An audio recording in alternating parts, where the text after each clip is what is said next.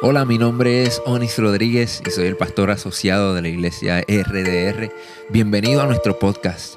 Si aún no lo has hecho, toma este tiempo para suscribirte, conéctate con nosotros, hazte parte de nuestra familia. Esta es nuestra manera de invertir en ti y por eso queremos conectarnos contigo para que obtengas todos los recursos que proveemos para ti. Si ya eres parte de nuestra familia, comparte nuestro contenido con tus amigos. Estaremos actualizando este podcast todas las semanas, así que quédate conectado con nosotros y riega la voz. Esperamos que este mensaje sea de mucha bendición para tu vida. Bendito Dios, Dios es bueno, ¿verdad que sí? Dios es bueno. y para siempre es su misericordia. Bendito Jesús. Qué día hermoso, ¿verdad que sí? Qué mañana más hermosa, más gloriosa. Y como siempre digo, eh, para mí eh, es una, bendición eh, que no, no, puedo ni siquiera describir cada vez que yo bajo de Moca y voy subiendo por esa, esa cuesta de ahí de, este, que está frente ahí al parque pelota y a las cascadas y veo esa vista al mar y veo que hoy la islita se veía, o sea que no hay polvo del Sahara. Gloria a Jesús.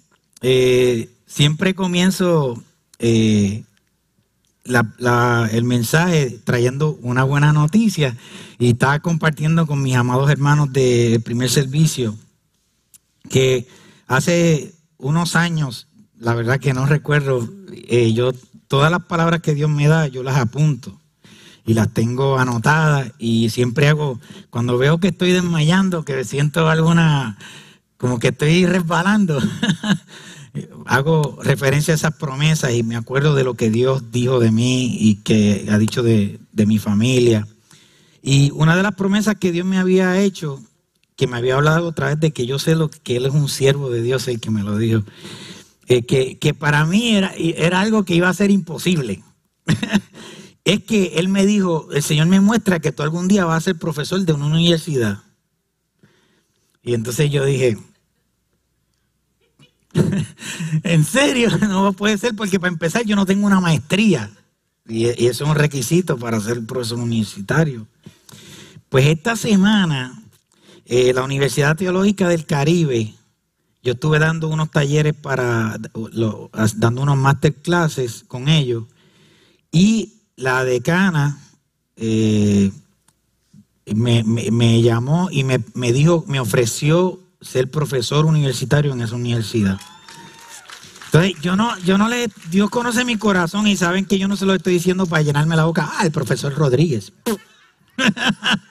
Eso no es así, o sea, yo les estoy trayendo este, esto como un testimonio para que ustedes vean que lo que Dios promete para nuestras vidas lo cumple. que lo que parece imposible para nosotros es posible para Dios. Y yo le dije a ella, pero, eh, pero, este, profesora, doctora, ella es una doctora. Le dije, doctora, pero usted sabe que yo no tengo una maestría. Y ella me dijo, no te preocupes por eso, que vamos a buscar la manera de convalidar tu expertise y convalidar los años de, que tú llevas como experto en la materia. Así que les doy esa noticia para que se gocen conmigo y celebren conmigo. Y por ahora pues voy a estar dando clases así en una horita a la semana, este, porque no quiero que mi trabajo aquí en, el, en la iglesia Rey de Reyes pues se interrumpa o se afecte. Y mi tiempo con mi familia que es más importante. Amén. Hemos estado hablando durante todo esto, llevamos ya tres semanas hablando de un versículo este, que está en Isaías 9:6 y voy a leerlo nuevamente. Eh, dice de esta siguiente manera, de la siguiente manera, porque un niño nos es nacido, hijo nos es dado, y el principado sobre su hombro, y se llamará su nombre admirable consejero, Dios fuerte, Padre eterno, príncipe de paz. Entonces ya tuvimos a, nuestra pastora Dayan hablándonos sobre admirable consejero. Luego nuestro pastor Víctor nos habló sobre Dios fuerte. Y hoy a mí me toca una palabra que cuando empecé a ocultar y empecé a estudiar el, tema, eh, para mí fue muy significativo. Y es la siguiente, Padre eterno. Voy a leer la versión de la nueva traducción viviente. ¿Saben por qué? Porque me gusta el lenguaje que utiliza. Es un lenguaje como que más fácil de, uno entender y como más, que más común a lo que nosotros siempre hablamos eh, comúnmente, valga la redundancia. Eh, dice, en la, la, nueva traducción viviente dice, pues, pues nos ha nacido un niño, un hijo se nos ha dado, y el gobierno descansará sobre sus hombros, y será llamado consejero maravilloso Dios poderoso, Padre eterno, príncipe de paz. Qué lindo. Gloria a Dios. Quiero, quiero, para que nosotros podamos entender, porque es que muchas veces leemos la palabra y como tenemos ya una experiencia previa con muchos aspectos históricos, pues nosotros como que no le damos la, no la importancia, pero que no le damos el verdadero valor a lo que esa palabra está diciendo, a la connotación que tiene esa palabra. Yo primero les voy a hablar un poquito sobre quién era, Isaías para que entendamos el contexto en, el que lo estoy hablando. Isaías, la Biblia lo consideraba como el profeta mayor. ¿Sabe? Estamos hablando de una persona de, de autoridad. Era el profeta mayor. Él, la Biblia se refería a él como el príncipe de los profetas. Y ese título, y era, de tanta autoridad que él era asesor de reyes. Los reyes los consultaban. además de eso, él era una persona muy eh, educada a ese nivel de que él era, él era un, poeta como es nuestro pastor Víctor. O sea, eso, era una persona que, era un, transmitía un mensaje muy claramente y tenía esa bendición y esa habilidad. Y esta persona, Isaías, este profeta, el profeta mayor, recibió una revelación poderosa donde anunció muchos aspectos respecto a Jesucristo y a, nuestro Mesías. Lo primero que, eh, una de las cosas que anunció fue su primera venida al mundo. Y de, eso es este texto 9.6, Isaías 9.6. También habló de su segunda venida, pero también habló de, habló de su nacimiento, Habló del proceso de la cruz, del sacrificio y también habló del momento glorioso posterior al sacrificio. O sea, habló de su, de, cuando, de cuando él resucitó y de todas las implicaciones de gloria que eso conllevó. Ese fue Isaías. Una o sea, estamos hablando de una persona que ocho siglos, ocho siglos antes de que sucediera el nacimiento del Mesías, el, nacimiento de Dios, de, de Emanuel, de Jesús, ¿Qué fue lo que pasó? Él lo profetizó. En el capítulo 9, que es el que estamos nosotros estudiando, Isaías el profeta, él describe al Mesías con los siguientes nombres. Y ya lo hemos dicho, admirable consejero, Dios fuerte, Padre eterno y príncipe de paz. Pero ¿qué es lo que está pasando, hermanos? No tomemos livianamente esto que Isaías está diciendo. Y les voy a decir por qué. Nosotros tenemos que entender lo significativo de esas palabras de Isaías, la magnitud de esas palabras proféticas en este pasaje. Y, por eso nosotros, para nosotros poder entender esa magnitud y esa, esa grandeza de lo que está diciendo ahí, nosotros tenemos que ver este texto en, dentro del momento, dentro del contexto histórico de lo que estaba sucediendo. Estas expresiones y estos adjetivos que usó Isaías eh, implicaban que él estaba tomando un tema, él estaba dándole una descripción al Mesías que era un tema muy delicado para los israelitas. Sitúense en la época, hermanos, sitúense.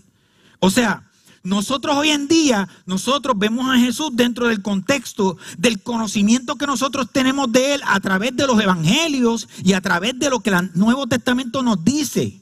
Además, nosotros tenemos el contexto histórico, donde incluso los ateos admiten la existencia del Maestro y muchos ateos no pueden explicar su resurrección, pero saben que es historia, saben que es histórico.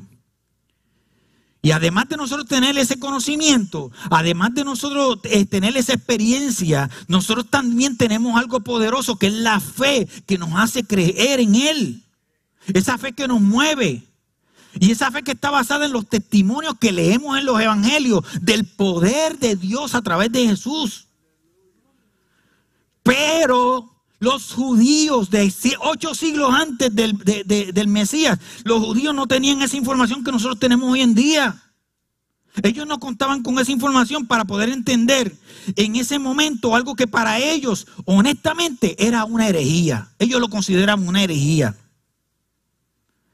Y el hecho de que Isaías transmita quién es el Mesías con todas las descripciones que solamente los judíos le daban a Dios, eso es algo poderoso.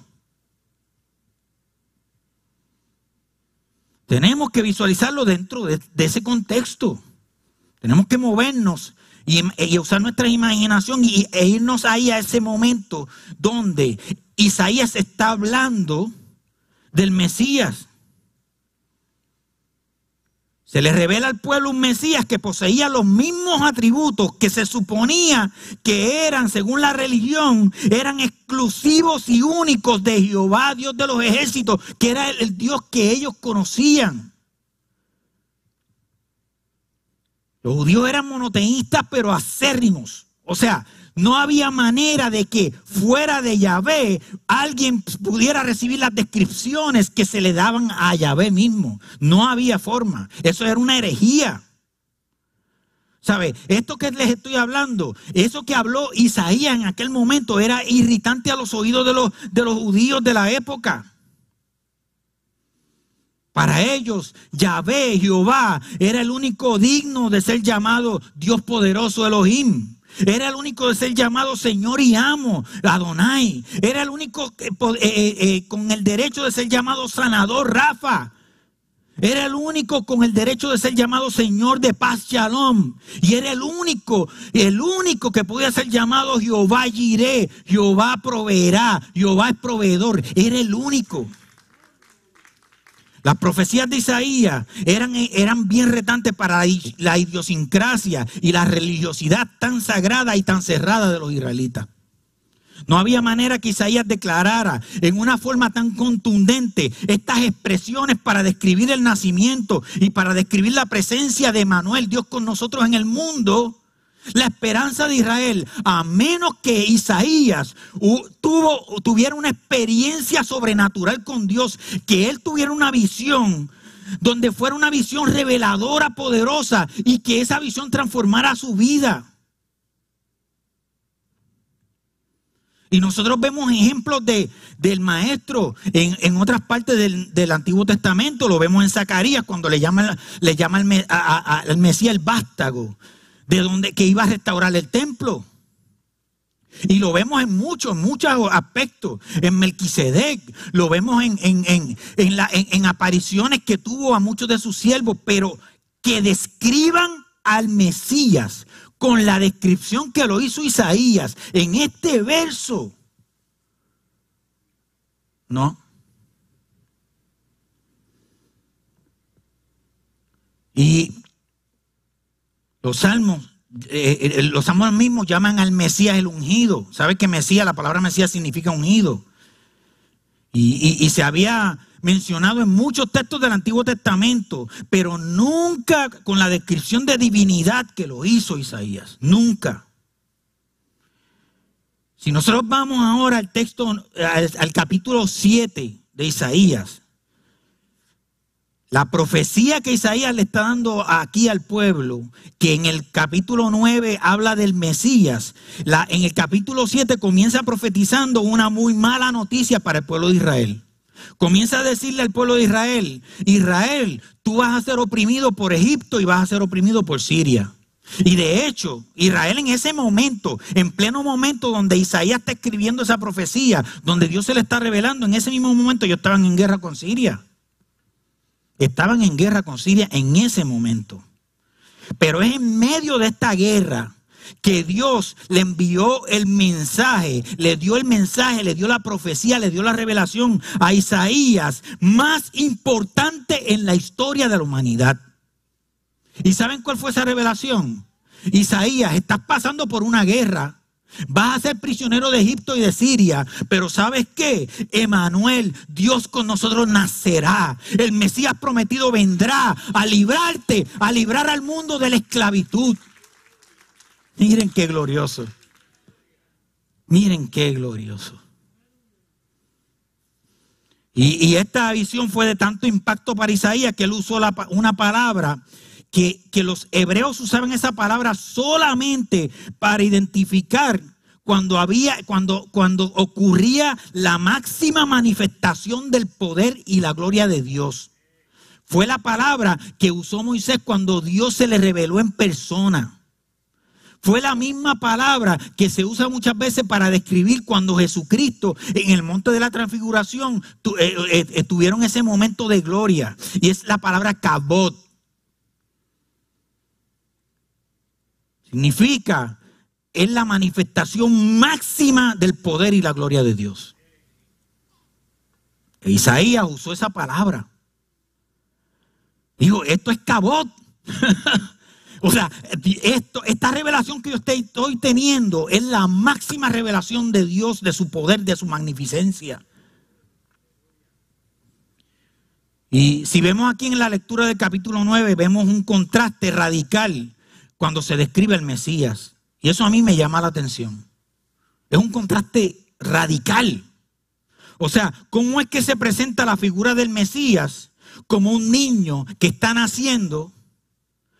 Pero a la misma vez, Isaías, en ese nacimiento, en ese momento de tanta ternura, puede ver y visualizar la gloria de Dios hasta tal punto que lo llama Dios fuerte y Padre eterno.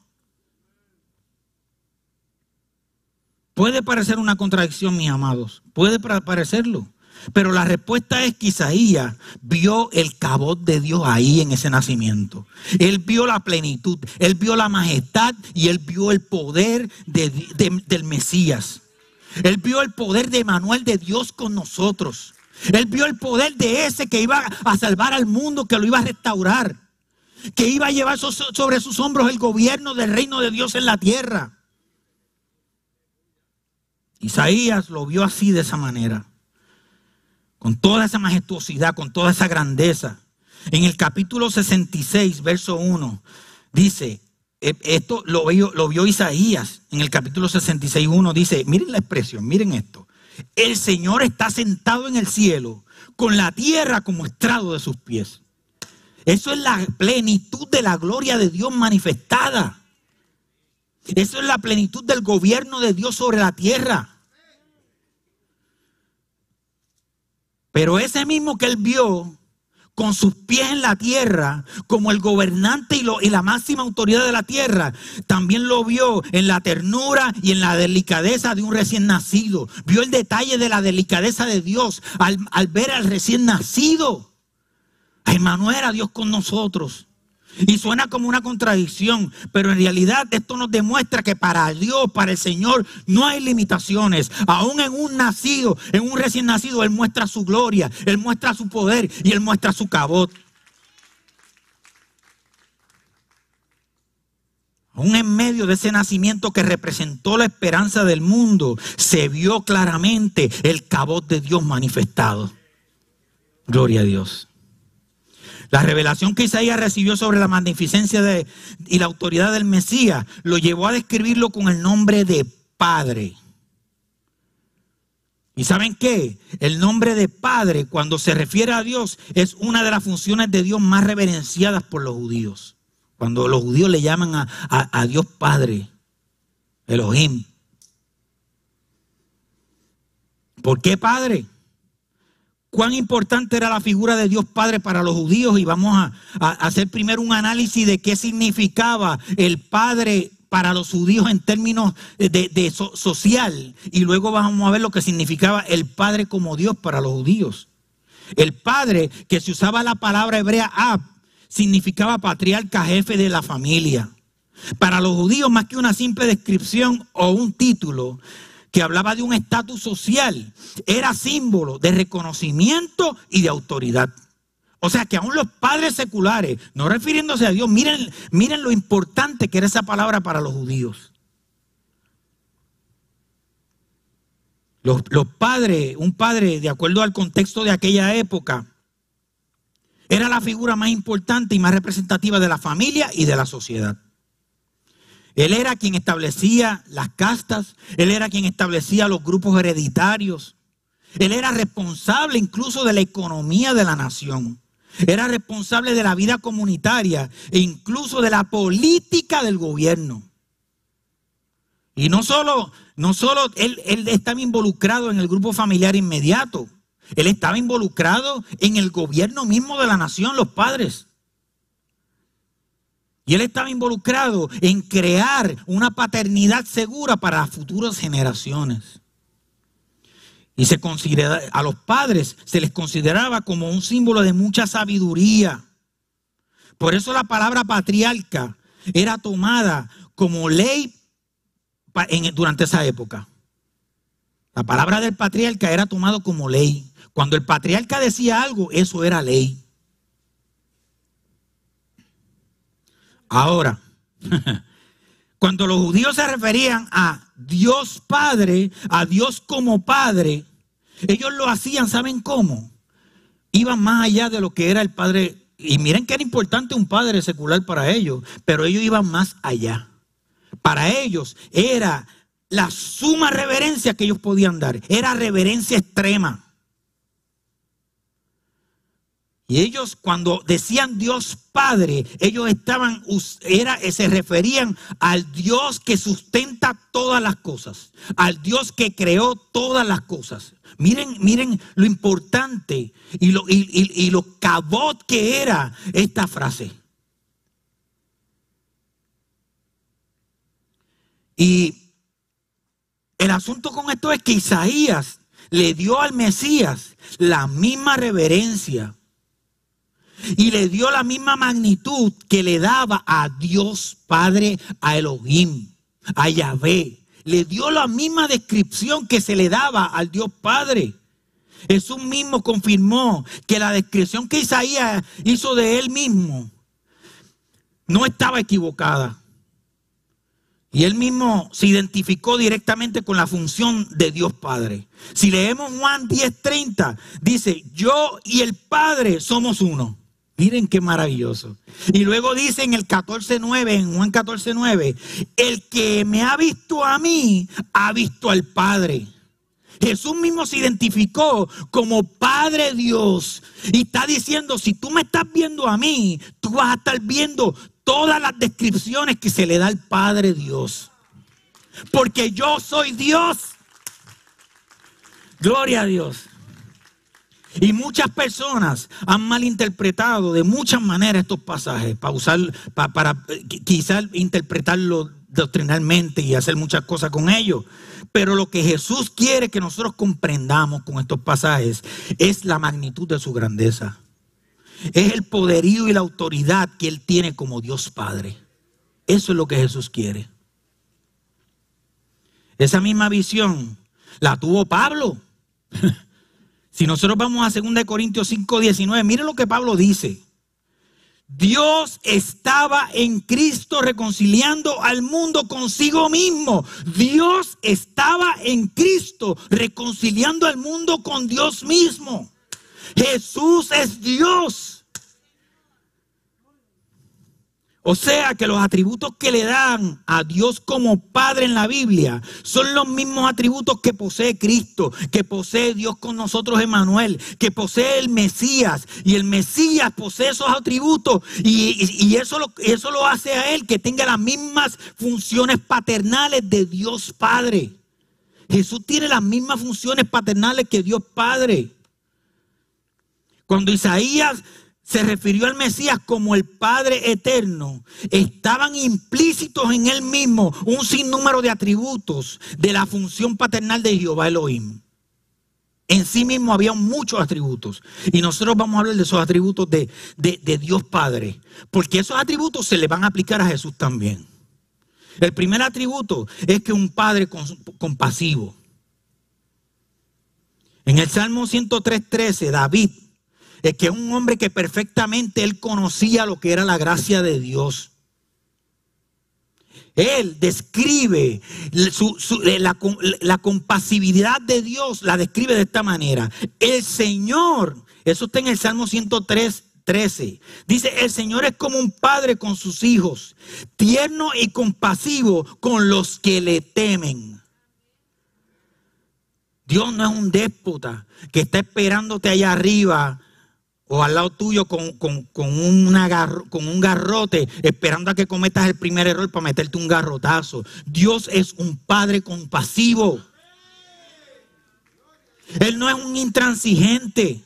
Él no es un maltratante. Su misericordia, dice la Biblia, se renueva cada día. Él renueva su compasión hacia nosotros cada día.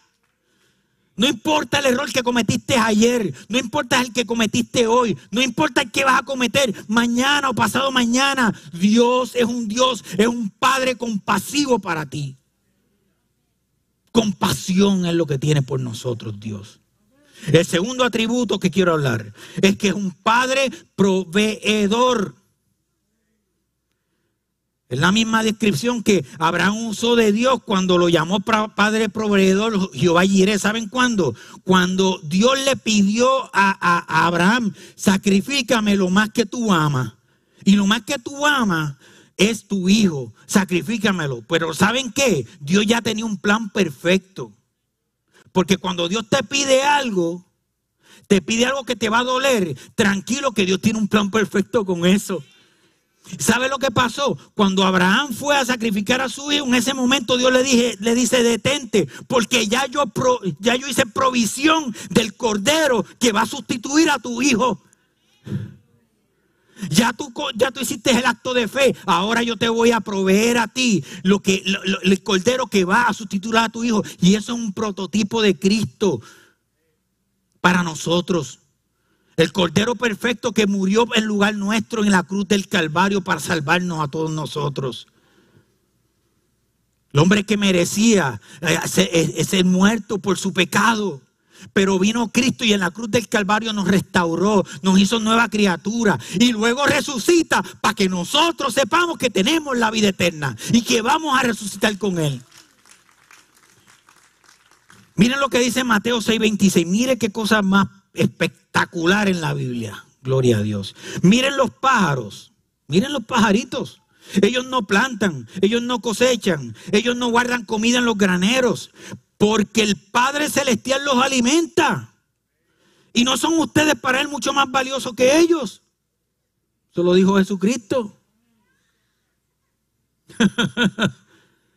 y luego Filipenses 4:19 dice, y mi Dios ¿Quién? Mi Dios proveerá todas vuestras necesidades conforme a sus riquezas en gloria. Pero no lo deja ahí. Termina el verso diciendo, en Cristo Jesús.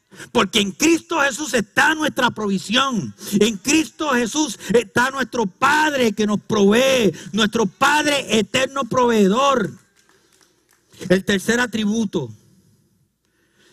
Él es un Padre que se preocupa por el necesitado. Él es un padre que tiene empatía por el necesitado. El Salmo 68, 5, miren qué lectura hermosa. Padre de los huérfanos, defensor de las viudas. Este es Dios y su morada es santa. Él revela su amor paternal al apoyarnos y defendernos aún en medio de nuestra necesidad.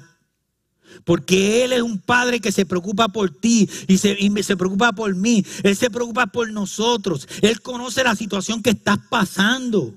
Él conoce en este momento de tu vida cuál es tu dolor y cuál es tu tristeza. También conoce tus alegrías. Y sabes que aún en medio del dolor, de la tristeza y de la alegría, Él está obrando en tu vida. Y Él se está preocupando por ti. Él está a tu lado para apoyarte. El, cuarto atributo es Padre que muestra su amor moldeándonos, procesándonos y disciplinándonos. ¡Auch! Y esa es la parte del, del Padre que a nosotros como que no nos gusta. Y yo estaba contando esta mañana que, que Nisa fue, entró a un supermercado y, y yo vi que venía una jovencita, una adolescente como de 12 años, eh, gritándole a viva voz a su abuelita, porque yo no puedo creer que era muy anciana, no puedo creer que fuera su mamá, pero gritando a viva voz, incluso dándole, dándole con las palmadas en el hombro, o sea, con una actitud y la abuelita no ni la corregía. Y ese es el tipo de sociedad que se está viviendo hoy en día, donde si yo corrijo a mi hijo me llevan a, me llaman la policía. A ese punto hemos llegado. Sin embargo, esto nos está diciendo a nosotros algo muy, muy poderoso. Si en Isaías 64:8, él hace una comparación donde él describe cómo el trato de Dios como nuestro Padre corrigiéndonos es amor de parte de Dios. Y dice así, y a pesar de todo, oh Señor, eres nuestro Padre. Es una afirmación de que Él es nuestro Padre. Nosotros somos el barro y tú el alfarero. O sea, tú nos estás moldeando, tú nos estás procesando, pero lo estás haciendo porque tú eres nuestro Padre. Y dice, todos somos formados por tu mano. Isaías reconoció que el Señor como nuestro Padre nos lleva a través de un proceso con el propósito de que nosotros lleguemos al crecimiento y a la madurez que Él ya visualizó que nosotros vamos a llegar. Porque Él ya sabe que vamos a llegar. El proceso no es un acto de castigo, por más difícil que parezca, mis amados, sino más bien es el mayor acto de amor que puede manifestarnos el Señor como Padre, porque el Padre que ama corría a su Hijo y le enseña cuál es el camino correcto. Y lo hace en amor. Deuteronomio 8:5 dice, ten por cierto que así como un padre disciplina a su hijo, el Señor tu Dios te disciplina para tu propio bien. Es un acto de amor. Es un acto donde Dios está manifestando su deseo de bienestar para nosotros. El proverbista en el capítulo 3, versos 11 y 12, nos está enseñando cómo debe ser nuestra actitud ante la corrección de nuestro Padre.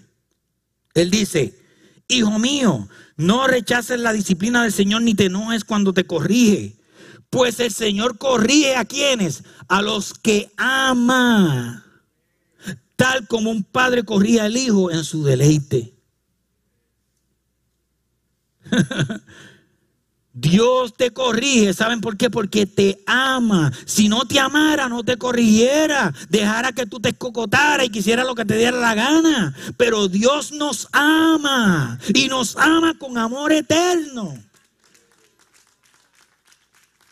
Isaías no se limitó a describir al Mesías como padre.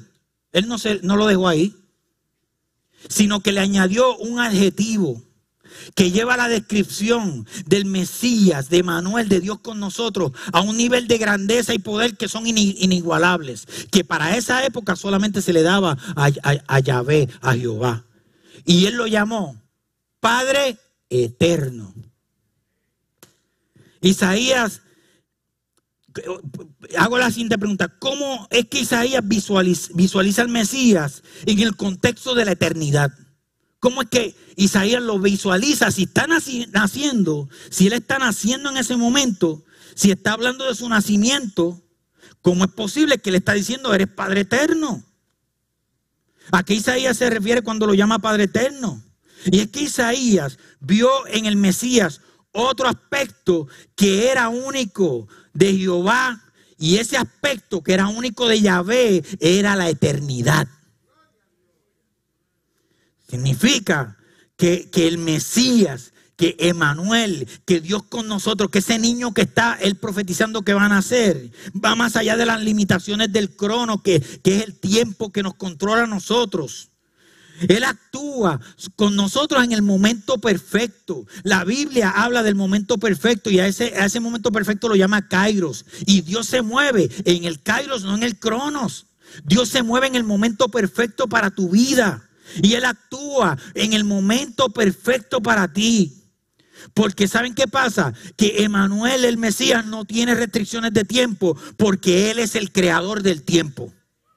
Y Él creó el tiempo para ti. Para que tú, ¿sabes qué? Para que tú puedas decir, medir sus bendiciones. Y para que tú puedas medir el proceso. Y para que tú entiendas claramente que Él está contigo en medio del proceso.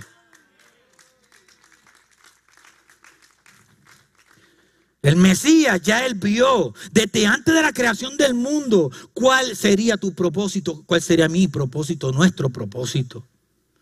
Él ya vio desde antes de la creación del mundo nuestra razón de ser y nuestro destino. Y a la misma vez ya Él determinó nuestro futuro. O sea, lo que tú pasaste, lo que tú estás pasando y lo que tú vas a pasar, ya el Señor lo vio, lo está procesando. ¿Y saben qué? Ya lo resolvió.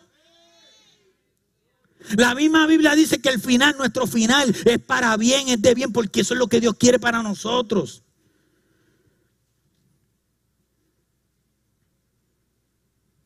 Él es el mismo ayer, hoy y por todos los siglos.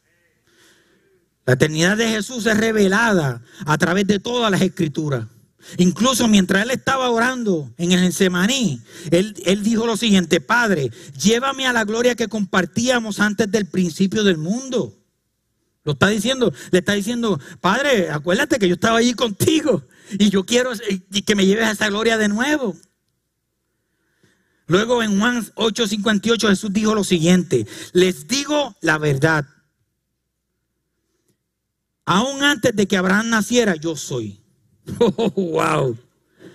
Esto me recuerda, otras veces yo le he hablado de esto, de las veces que, que se menciona esa frase que Dios dice yo soy.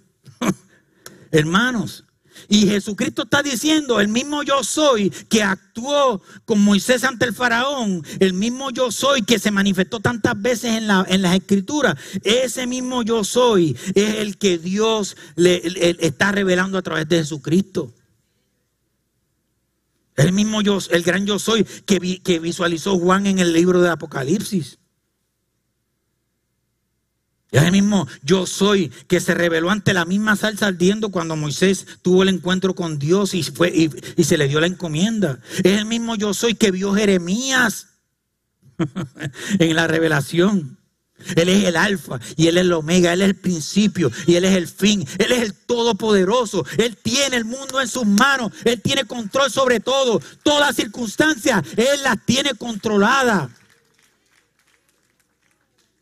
Y quiero compartir con ustedes un principio. El Mesías manifiesta en nosotros la eternidad de su paternidad de muchas maneras que están sustentadas por su propia naturaleza. ¿Sabe? El Mesías, Él manifiesta en nosotros la eternidad de su paternidad porque eso es su propia naturaleza, porque en sí mismo, en sí mismo hay cualidades que están, que sustentan su naturaleza, en sí mismo hay cualidades y, hay, formas que manifiesta, que él manifiesta la eternidad de su paternidad. Y la primera, la primera forma que voy a mencionar en que manifiesta la eternidad de su paternidad y la primera manera en que Él nos revela su corazón paternal a través de toda la eternidad de, de la siguiente manera, a través de su misericordia eterna. El Salmo 103, 17 dice, la misericordia del Señor es desde la eternidad hasta la eternidad. El Salmo 106, 1 dice, para siempre es su misericordia. La misericordia de Dios no tiene fin. De hecho, si está diciendo para siempre y está diciendo que desde la eternidad la misericordia de Dios existe desde antes de que el mundo fuera creado.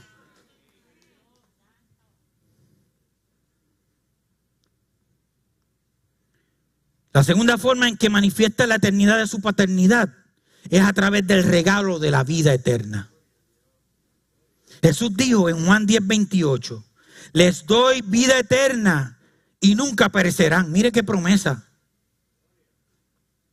Nadie puede quitármelas porque mi Padre me las ha dado y Él es más poderoso que todos.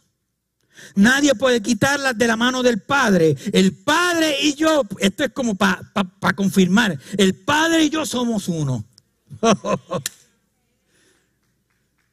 En Romanos dice que la paga del pecado es muerte, pero Dios nos regala la vida eterna a través de qué? A través de Manuel, a través del Mesías, a través de Cristo Jesús.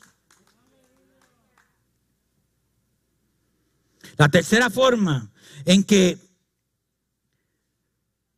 se manifiesta la eternidad de, de su paternidad es a través del regalo de su amor eterno. Jeremías 31.3 dice, hace tiempo que el Señor le dijo a Israel, con amor eterno te he amado.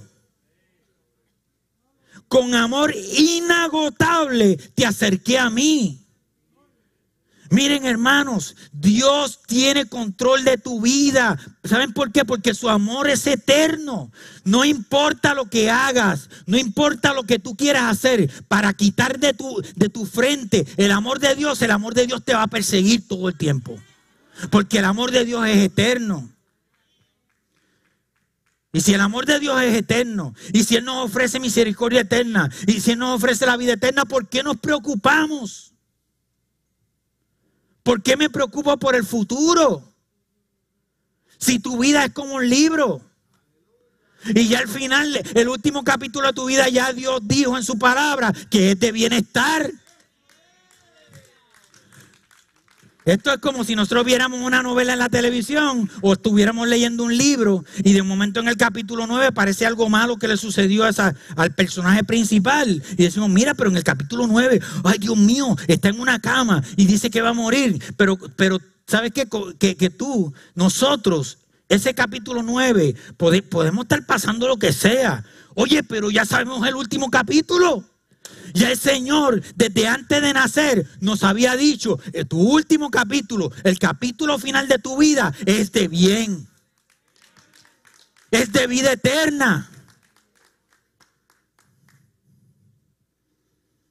La cuarta forma en que manifiesta la eternidad de su paternidad es a través del regalo de su fidelidad.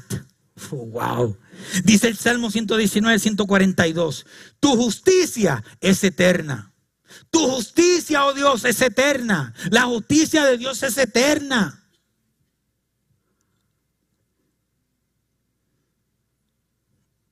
Escucha este principio que es poderoso. Hay una promesa de la manifestación de la justicia de Dios para tu vida sobre aquellos que aman y sirven al prójimo y sirven a Dios. Cuando tú sirves, cuando tú eres un servidor, hay una promesa especial para ti en la Biblia, en la palabra de Dios, donde tú vas a ver que tu vida va a estar llena de la justicia eterna de Dios. Entonces, ¿por qué me preocupo? Vuelvo y repito, el capítulo 12 o el 15 o el 20, no sé cuál es tu capítulo. Pero ya dice al final, final feliz. y, y, vivieron felices eternamente. ya está escrito. En Hebreos 6:10 dice, porque Dios no es injusto como para olvidarse de las obras y del amor que para su gloria ustedes han mostrado sirviendo a los santos como lo siguen haciendo. Dios no es injusto, Él es justo. Él está viendo lo que tú haces, tu trabajo. Él está viendo cuánto tú amas la obra de Dios. Él está viendo lo que tú a diario estás haciendo. Y eso no es una semilla que, que queda al vacío. Dios te va a recompensar la Biblia dice que todo lo que el hombre sembrare lo va a cosechar. Y eso es una promesa que hay para ti en la Biblia. Ya estoy terminando, mis amados. Jesús es el Mesías. Él es el Salvador del mundo. Él es admirable consejero. Él es Dios fuerte. Él es Padre eterno. Él es príncipe de paz. Y yo quiero que en esta mañana tú recibas la misma revelación que Isaías recibió. Pero no basado nada más en lo que me contaron a mí en la escuela bíblica dominical cuando yo era chiquito. No. No basado nada más en lo que los historiadores han dicho o lo que yo he leído en los evangelios. Entiéndolo claramente. La revelación en esta mañana que, que, Dios quiere que llegue a tu corazón, a tu vida, es la revelación del cabot de Dios, de que Dios está manifestándose en tu, en tu vida con todo el poder y la gloria de Él.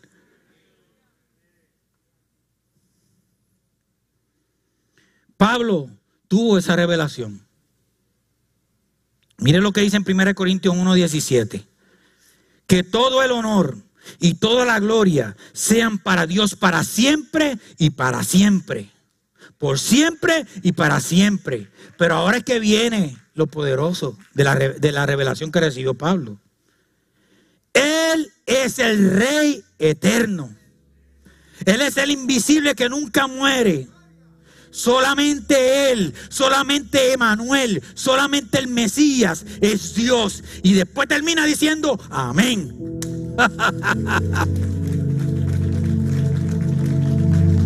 Amados, en Cristo nosotros tenemos un Padre eterno.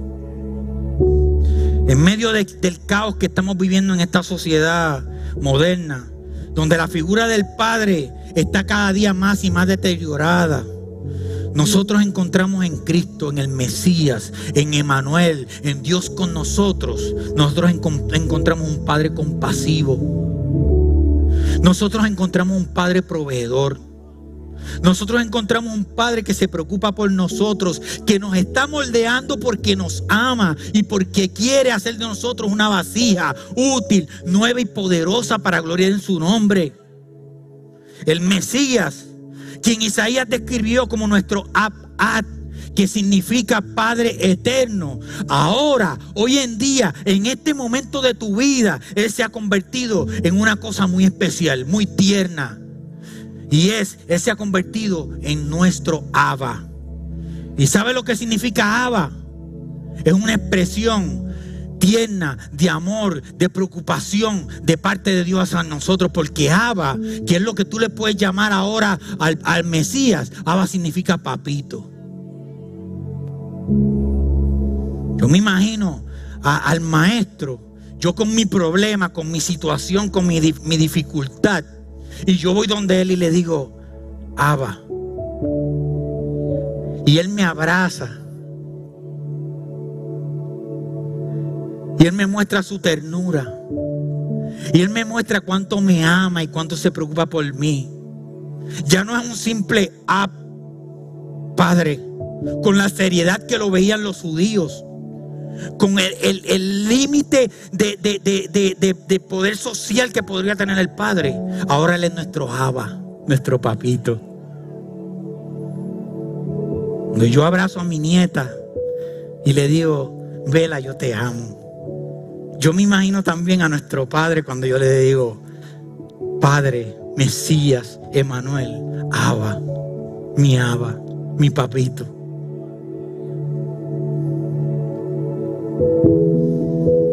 Él es quien. Él es, alguien con quien nosotros podemos tener la confianza de acercarnos en los momentos de angustia. Pero también, ¿saben qué? Podemos compartirlo en nuestros momentos de alegría. Porque Él es nuestro papito. Él es nuestro aba. Él es alguien que se preocupa por nosotros. Porque nosotros somos sus hijos amados. Porque nosotros somos los herederos Pero queda de parte de nosotros creer con fe en nuestro Mesías, en nuestro Salvador, en Emanuel, y creer en fe que Él es nuestro Padre eterno. Gloria a Dios. Pablo lo describe de una forma maravillosa, y con esto yo voy a cerrar. En Romanos 8:15 dice, y ustedes no han recibido un espíritu que los esclavice al miedo. ¿Por qué tienen miedo? Usted no ha recibido ese espíritu. ¿Por qué tienes temor? Si sabes que en tu capítulo final ya Dios escribió final feliz. Gloria eterna, vida eterna. Y luego dice Pablo, en cambio, recibieron el Espíritu de Dios cuando Él los adoptó como sus propios hijos. Y aquí viene algo poderoso. Y ahora que los adoptó, que somos hijos adoptados, podemos llamarlo Abba Padre. Papito. Ahora tenemos esa confianza. Gloria a Jesús. Yo les pido por favor que si pueden ponerse de pie en esta mañana. Fue tarde ya.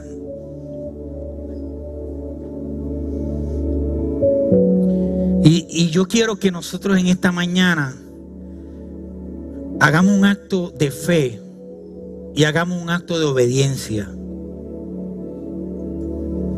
Yo, yo les pido muy humildemente que por favor levantemos nuestras manos al cielo, por favor. Y yo les pido también que vamos a Vamos a, mover nuestra mirada hacia el cielo. Y yo quiero que nos imaginemos que nosotros le estamos hablando al Señor en esta mañana. Quiero que le digamos la siguiente frase. Abba Padre. Repitan conmigo, Abba Padre. Papito, te amo. Tírenle un besito al Señor. Gloria a Jesús. Denle un aplauso fuerte al Señor. Un aplauso fuerte a nuestro papito, a nuestro Padre Celestial. Gracias Señor. Gracias por tu misericordia. Gracias por tu presencia en medio del dolor. Gracias por tu presencia en medio de las buenas noticias. Gracias porque tú me estás dirigiendo, porque tú me estás transformando, Padre. Yo glorifico y alabo tu nombre para siempre, Señor. Padre, en el nombre de Jesús, yo te agradezco, Padre amado, que tú hayas tenido misericordia de nosotros eterna. De que tú tengas, eh, eh, eh, que tú seas nuestro proveedor eterno, Padre amado. Que, tú estés conmigo presente, aún en medio del dolor y de la dificultad. Que tú estés conmigo presente en medio de las alegrías, Padre amado. Que tú estés conmigo presente en cada paso de mi vida, guiándome, amonestándome, formándome, apoyándome, Señor. Gracias, papito. Gracias, Padre. Gracias, Abba, Padre. En el nombre de Jesús. Amén amén amén. Denle un fuerte aplauso al Señor, hermano. Gracias. Dios los bendiga. Gracias por conectarte con nosotros. Si este mensaje ha sido de bendición para tu vida, te voy a pedir tres cosas. Primero, Hazte parte de nuestra familia. Suscríbete a nuestro podcast y conéctate todas las semanas con nuestro contenido. Número 2. Comparte nuestro contenido con tus amigos. Y número 3. Considera la posibilidad de asociarte con nosotros. Si Dios ha impactado tu vida a través de este ministerio, ayúdanos con tus donaciones a continuar bendiciendo a mucha gente. Lo puedes hacer yendo a iglesiardr.com diagonal donaciones.